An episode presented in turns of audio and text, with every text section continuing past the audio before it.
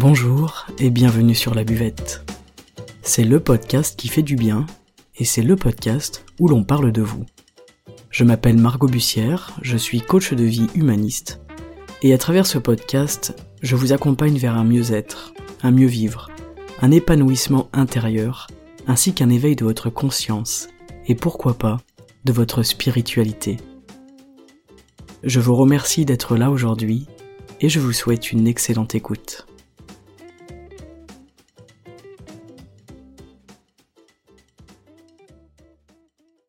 Aujourd'hui, j'ai décidé de vous emmener avec moi sur la terrasse d'un café. Je suis euh, confortablement installé à ma table avec un, un Perrier tranche, et à côté de moi également installé à une table, il y a deux jeunes femmes qui discutent. Et j'avoue que je tends l'oreille parce que j'adore écouter les gens discuter entre eux, c'est mon petit côté euh, voyeuriste à moi, et je trouve toujours les conversations de café très enrichissantes et puis euh, très authentiques. Alors à cette table, il y a une jeune femme qui s'appelle Charlotte et qui discute avec son amie euh, et donc j'apprends que Charlotte elle est, euh, elle est écrivaine et qu'elle vient de publier un livre en fait son premier livre. Elle est donc euh, eh bien autrice publiée. Et dans la conversation, j'entends Charlotte dire à son amie Si tu savais qui je suis vraiment, ce bouquin c'est un vrai coup de bol. Et elle continue en disant J'ai peur que les gens comprennent que je ne suis pas une vraie écrivaine. J'ai eu un sacré coup de chance, mais ça tiendra pas longtemps parce que les lecteurs vont finir par s'en rendre compte. Alors son amie, euh, tout de suite, elle prend le contre-pied, elle lui, elle lui énumère ses, réussites, elle lui dit à quel point elle l'admire, etc. Mais vraiment, Charlotte, elle entend rien de tout ça. Et d'ailleurs, elle lui dit, bah, tu es exactement comme ma mère et ma grand-mère, tu m'idéalises trop, en fait. Ce à quoi son amie répond, et toi, tu te dévalorises constamment, tu préfères euh, faire capoter tes chances plutôt que d'assumer ton talent et de croire en ton talent. Mais autant de fois qu'elle euh, qu'elle a pu lui dire à quel point son livre est vraiment super, à quel point elle a du talent, eh bien autant de fois Charlotte, elle attribue en fait ce faux succès à des événements extérieurs, à des personnes, à de la chance ou à du hasard.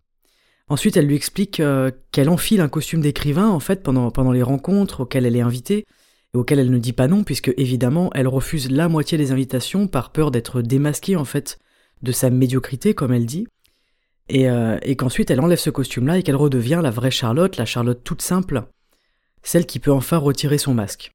Elle lui raconte qu'elle se sent pas authentique en fait dans ce rôle, euh, dans ce rôle d'écrivain, et que la vraie Charlotte c'est une fille absolument banale qui adore traîner chez elle en pyjama, euh, pilou pilou, bien à l'abri des regards des autres. La conversation continue et elle finit par jurer que ce qu'elle fait, eh ben en fait n'importe qui peut le faire. Elle a l'air vraiment convaincue par son discours. Hein. Et elle a vraiment l'impression d'avoir réussi grâce à de la chance, grâce à du hasard, et elle ne prend aucun mérite pour son travail, et quand bien même en réalité elle dispose de toutes les compétences requises pour écrire un livre et être publiée, elle n'a vraiment pas confiance en elle, en ses capacités, en son talent. En fait, elle ne reconnaît pas sa valeur, et elle a l'impression qu'elle ne mérite pas cette réussite-là, elle a l'impression de mentir implicitement euh, à son entourage et à ses compères écrivains, les vrais écrivains comme elle les appelle, sous-entendu euh, qu'elle en est une fausse. Alors, de là où je me tiens, sur ma chaise en osier avec mon petit Perrier dans la main, je cerne bien euh, ce sentiment désagréable que Charlotte est en train de ressentir, ce sentiment d'être illégitime, et le sentiment que ses capacités sont largement surestimées. Et pour chaque compliment qu'elle reçoit, elle a mille et une explications possibles pour son succès, mais jamais son mérite et son travail acharné n'en font partie, bien évidemment. Elle déclare même à son ami que son livre est complètement nul. Donc de là où nous sommes assis, vous et moi, ensemble à cette table de café sur cette terrasse, on comprend bien que Charlotte, elle se sabote complètement. On comprend qu'elle a un déficit de confiance en elle qui est relativement énorme, et que même ce qui semble être une réussite, donc la publication de ce roman, de, de son livre, eh bien c'est tout de suite quelque chose qui est minimisé. En fait, elle trouve des excuses à son succès, et elle a l'impression qu'elle va être démasquée par les gens pour son incompétence à écrire un livre, et son incompétence euh, à être une autrice publiée. Elle est vraiment dans le dénigrement d'elle-même, dans la honte, dans la culpabilité, et peut-être même, euh, j'irais jusqu'à dans l'anxiété vu la façon dont elle se ronge les ongles. Bref, notre chère Charlotte n'a l'air ni sereine ni réjouie par son accomplissement personnel. Alors c'est intéressant de noter qu'elle a dit à son amie qu'elle était comme sa grand-mère et sa mère parce qu'elle l'idéalisait. Et en fait, ce qu'il faut savoir sur Charlotte, c'est qu'elle a toujours été survalorisée par sa mère et sa grand-mère. C'est-à-dire que depuis qu'elle est enfant, depuis qu'elle est toute petite, quoi qu'elle fasse, elle a toujours été placée sur un piédestal, même lorsqu'elle a grandi pendant ses études et puis encore aujourd'hui dans sa vie de jeune adulte. Et depuis très jeune, elle ne se sent pas en mesure de gérer ça. Elle ne se sent pas en capacité de gérer cette survalorisation. Elle se sent pressée et oppressée sous ce regard, euh, ma foi, d'affection, mais finalement d'une survalorisation qui n'est pas forcément positive pour elle. Aujourd'hui, si on lui demande, Charlotte, elle a l'impression qu'elle a toujours vécu comme ça, qu'elle a toujours été comme ça, qu'elle s'est toujours sentie comme ça, euh, c'est-à-dire une imposteur en fait et d'être finalement bonne à rien et prise à tort pour une personne compétente, pour presque la meilleure en fait, la meilleure personne, la meilleure dans son domaine. Alors ses échecs et ses erreurs, par contre ça, elle sait bien se les attribuer, parce qu'en réalité ce que vous ne savez pas sur Charlotte, c'est que avant son premier roman, qui est édité et vendu actuellement, elle en avait déjà écrit un autre, mais qui n'a jamais été publié, qui a été refusé par plusieurs maisons d'édition, et ça, c'est vraiment quelque chose qu'elle rappelle sans cesse à tous ceux qui la félicitent pour son succès, en fait. C'est la chose qui revient le plus. Et elle a honte euh, de ces critiques-là, elle a honte des critiques qu'elle peut recevoir, qu'elles soient positives ou négatives d'ailleurs, et elle culpabilise parce qu'en fait, elle ne se sent pas légitime dans sa réussite. Ce qui est intéressant, c'est qu'elle se définit plus par ce qu'elle ne réussit pas ou ce qu'elle n'a pas réussi, que par ce qu'elle entreprend et réalise. Elle se définit par ses échecs entre guillemets, plutôt que de se définir par ses succès. Alors ça, c'est aussi parce que Charlotte, elle est très exigeante envers elle-même, et du coup, elle est très facilement déçue, elle se déçoit elle-même euh, très aisément. Mais là où ça va encore plus loin, c'est que inconsciemment, Charlotte, elle se définit des objectifs qui sont absolument inatteignables pour se justifier à elle-même qu'elle en est bel et bien incapable. Eh bien, mesdames, messieurs, je vous présente le syndrome de l'imposteur. Le syndrome de l'imposteur, il repose sur trois grands piliers. La peur de tromper les autres, la peur d'être démasqué, et l'attribution de ses succès à la chance, au hasard et aux autres personnes. Alors vous l'aurez compris, cette histoire est entièrement fictive et inventée par mes soins. C'était d'ailleurs très sympa de me sentir en terrasse avec vous l'espace d'un instant. Et je voulais simplement vous mettre dans une histoire, dans quelque chose de palpable, d'entraînant, afin que ceux qui souffrent de ce syndrome-là puissent s'y reconnaître, et que ceux qui ne connaissent pas ce syndrome-là puissent découvrir de quoi il s'agit et mieux comprendre les personnes qui en sont atteintes. Alors, voyons ensemble comment est-ce que Charlotte euh, va pouvoir se défaire de ce syndrome de l'imposteur. Parce qu'il y a toujours une bonne nouvelle sur la buvette, vous le savez, le syndrome de l'imposteur, ce n'est pas une impasse, ce n'est pas quelque chose de figé.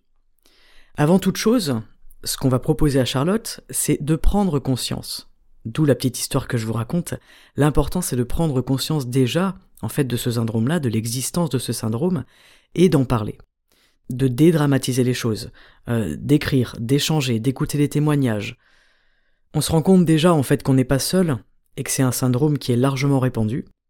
Alors pourquoi je vous dis écrire? Eh bien, déjà tout simplement pour vous parler à vous-même et porter à votre conscience en fait ce qu'il se passe en vous dans ce syndrome de l'imposteur. Vous allez prendre conscience de vos croyances limitantes déjà, qui sont présentes depuis plus ou moins longtemps chez vous. Vous allez prendre conscience de l'estime que vous avez de vous-même, la faible estime de soi, elle se développe généralement pendant l'enfance, c'est très courant, c'est presque normal, j'ai envie de dire, et c'est pas grave du tout, et ce n'est pas irrémédiable. Faut bien garder ça en tête.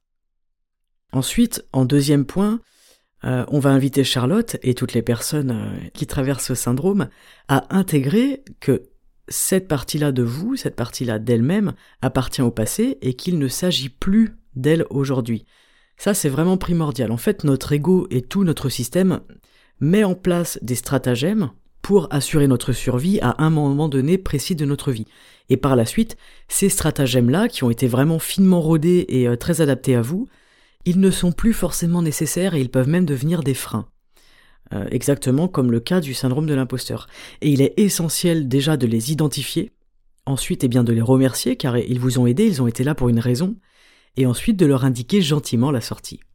Ce n'est plus qui vous êtes aujourd'hui, ça appartient au passé, et il est temps, eh bien, de dire au revoir à ce syndrome-là. En troisième point, moi je vous inviterai, j'inviterai donc euh, notre, notre Charlotte fictive, à accepter ses réussites. Apprenez à accepter vos réussites, vos succès, et il n'y a absolument aucune prétention à accepter vos réussites lorsque l'on se base sur des faits. Vous pouvez dresser une liste de vos exploits, de vos victoires, de tout ce que vous avez rencontré comme succès dans votre vie. Et vraiment apprenez à identifier vos points forts. Je vous invite également dans cet esprit-là à cesser au maximum la comparaison et surtout le pleasing people. Le fait de chercher à plaire aux autres, ça aussi c'est une facette du syndrome de l'imposteur. Donc c'est travailler sur sa confiance en soi, mais surtout sans tomber dans l'injonction sociétale. En fait, avoir confiance en soi, ce n'est pas une injonction, sinon ça va à l'encontre même de cet aspect-là. Avoir confiance en soi, c'est tout d'abord s'accepter tel que l'on est. Et donc c'est pas forcément chercher à changer des choses pour plaire ou pour rentrer dans le moule ou pour répondre à des normes sociales ou des injonctions c'est vraiment accepter, vous, en fait, euh, accepter d'être en marge, accepter de ne pas être dans le rang. C'est votre plus grande force, c'est votre originalité, c'est votre personnalité, c'est votre singularité. Accepter d'être pleinement qui vous êtes. Et donc c'est eh bien ne plus chercher une validation extérieure et, et, vraiment embrasser cette singularité qui est la vôtre. Alors avoir confiance en soi euh, nécessite, après l'acceptation de soi, eh bien l'amour de soi. Mais pour s'accepter et s'aimer, on comprendra bien qu'il est essentiel d'apprendre avant toute chose à se connaître. Et je vous le dis souvent, euh, essayez vraiment, apprenez régulièrement à vous connaître comme si vous rencontriez une nouvelle personne. Soyez curieux et curieuse de votre personnalité, de vos centres d'intérêt, de vos valeurs, de ce qui fait du sens pour vous. Et toujours avec la même bienveillance, la même compassion et la même écoute que vous accorderiez à un inconnu. Ayez un regard plus juste sur vous-même, plus objectif. Et pourquoi pas euh, essayer de développer une auto-évaluation de vous-même plutôt que d'attendre l'évaluation et l'approbation extérieure, donc des autres personnes. En quatrième point, je vous invite aujourd'hui, ainsi que Charlotte, à identifier vos pensées automatiques. En fait, on a tous des pensées automatiques négatives, c'est tout à fait normal, et là, dans ce syndrome-là, un syndrome de l'imposteur, elles sont très présentes et elles nourrissent énormément de choses à l'intérieur de nous. Il est donc largement temps de les remplacer par des pensées plus réalistes, plus positives, et qui sont basées sur des faits et de la réalité. Charlotte, elle a réussi. Elle est autrice publiée, c'est un fait. Et il est vraiment nécessaire pour elle de comprendre et de prendre conscience que ces pensées automatiques négatives, en fait, elles l'incitent et elles l'amènent à croire sincèrement au plus profond d'elle qu'elle n'a pas réussi alors qu'elle a réussi. Charlotte est une autrice, Charlotte est une écrivaine, une romancière publiée. Et en fait, prendre conscience de ces pensées-là, c'est déjà un grand pas en avant. Donc vraiment, je vous invite à identifier vos schémas de pensée automatiques négatives et à les remplacer au maximum eh par des pensées positives. Plus on le fait, plus ça devient quelque chose de naturel. En cinquième et dernier point, il est primordial de réajuster vos objectifs en des choses qui soient réalisables. On l'a vu encore une fois avec Charlotte, elle choisit des objectifs qui sont absolument inatteignables, et en fait c'est le meilleur moyen de renforcer eh bien, la faible estime d'elle-même, et de renforcer le sentiment d'incapacité. D'ailleurs, on fait ça exactement pour cette raison-là, c'est-à-dire qu'on fait ça pour se prouver qu'on a raison, et qu'on est incapable, parce que on est un imposteur. Le cerveau est vraiment bien fait, c'est impressionnant. Je vous invite donc à faire les choses progressivement, étape par étape, et sans pression. Et en fait, ça coulera tout seul. Et c'est ça la vie, c'est un long fleuve tranquille, n'est-ce pas? En se fixant en fait des objectifs qui sont absolument trop grands, trop énormes, trop d'un coup, on n'y arrive pas, du coup, eh bien, ça touche notre estime de nous-mêmes et puis notre sentiment de confiance en nous, en nos capacités, c'est logique. Et du coup, ça renforce ce sentiment-là, eh bien, d'être un imposteur et de se dire qu'en fait, on n'est pas apte, on n'y arrive pas, on n'a pas les capacités. Donc voilà, réajustez vos objectifs en des choses qui soient réalisables. Il vaut mieux avoir plusieurs petits objectifs prendre du plaisir dedans, euh, prendre de l'auto-satisfaction, très important, et ensuite d'avancer petit à petit, c'est beaucoup plus simple, et je pense que c'est beaucoup plus sain. Alors j'ai pris l'exemple de la survalorisation aujourd'hui avec Charlotte, mais évidemment la dévalorisation aura les mêmes conséquences. Euh, des propos répétés dévalorisants euh, à un enfant ou à un jeune adulte, des remarques constantes, des reproches, des critiques, tout ça, ça va évidemment créer un terrain propice euh, à ce syndrome de l'imposteur, et ça va venir fragiliser la confiance de l'enfant en lui-même, en ses valeurs, en ses capacités. Personnellement, j'ai vécu les tourments d'un père aux propos dévalorisants, euh, et à l'éducation paternelle qui poussait vraiment constamment à la compétition, il faut être le meilleur, il faut être le premier, etc. Et donc à la peur de l'échec, hein, logiquement. Et en fait, ça, ça m'en a dégoûté. Je me rappelle même qu'une fois, euh, lors d'un cross en athlétisme, eh bien j'avais délibérément choisi de terminer dernière, j'avais attendu que les plus lents puissent me doubler pour finir dernière en fait et pour pas rentrer dans cet esprit de compétition là que je vomissais, pour sortir de cette pression que je supportais plus et presque euh, quelque part par esprit de contradiction et aussi pour montrer bien à mon père qu'en fait eh bien je peux être dernière et je veux être dernière. Parce qu'en fait, je ne veux pas rentrer là-dedans. Je ne veux pas rentrer dans qui est le meilleur, il faut être le meilleur, il faut être compétitif, etc. Bon, ça c'est ma petite anecdote personnelle. Mais aujourd'hui, je me rends compte quand même que j'ai du mal à m'attribuer pleinement mes mérites, mes réussites, mes succès. J'ai tendance à dénigrer mon travail, mes créations, mes productions, ou toute autre chose qui puisse émaner de moi. Et j'en ai conscience, donc c'est moins présent, mais ça l'est quand même toujours, de temps en temps ça refait surface, et c'est intéressant du coup, eh bien d'aller voir à l'intérieur, de voir ce qui se passe, pour que ça ne devienne pas quelque chose d'handicapant. Et en fait, l'idée c'est que ça ne tient qu'à moi d'en faire quelque chose de positif et de brillant pour moi-même. Ce n'est pas le parent qui est à blâmer, euh, je pense sincèrement que les parents font de leur mieux, j'en suis persuadé, et je pense aussi que chacun est responsable de sa relation avec lui-même.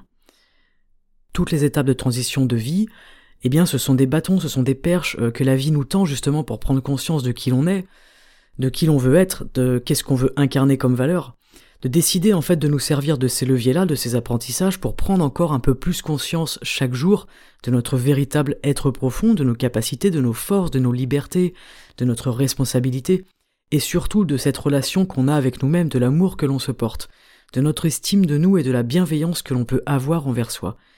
Et c'est très intéressant de s'occuper de cette relation-là que vous avez de, ben, eh bien de vous avec vous-même, et je vous invite à aller voir à l'intérieur de vous qu'est-ce qui se passe à ce niveau-là, et particulièrement si vous souffrez du syndrome de l'imposteur. Alors ce qu'on retrouve aujourd'hui dans l'histoire de Charlotte, ça m'a fait aussi un petit peu penser à l'image que l'on donne de soi aujourd'hui.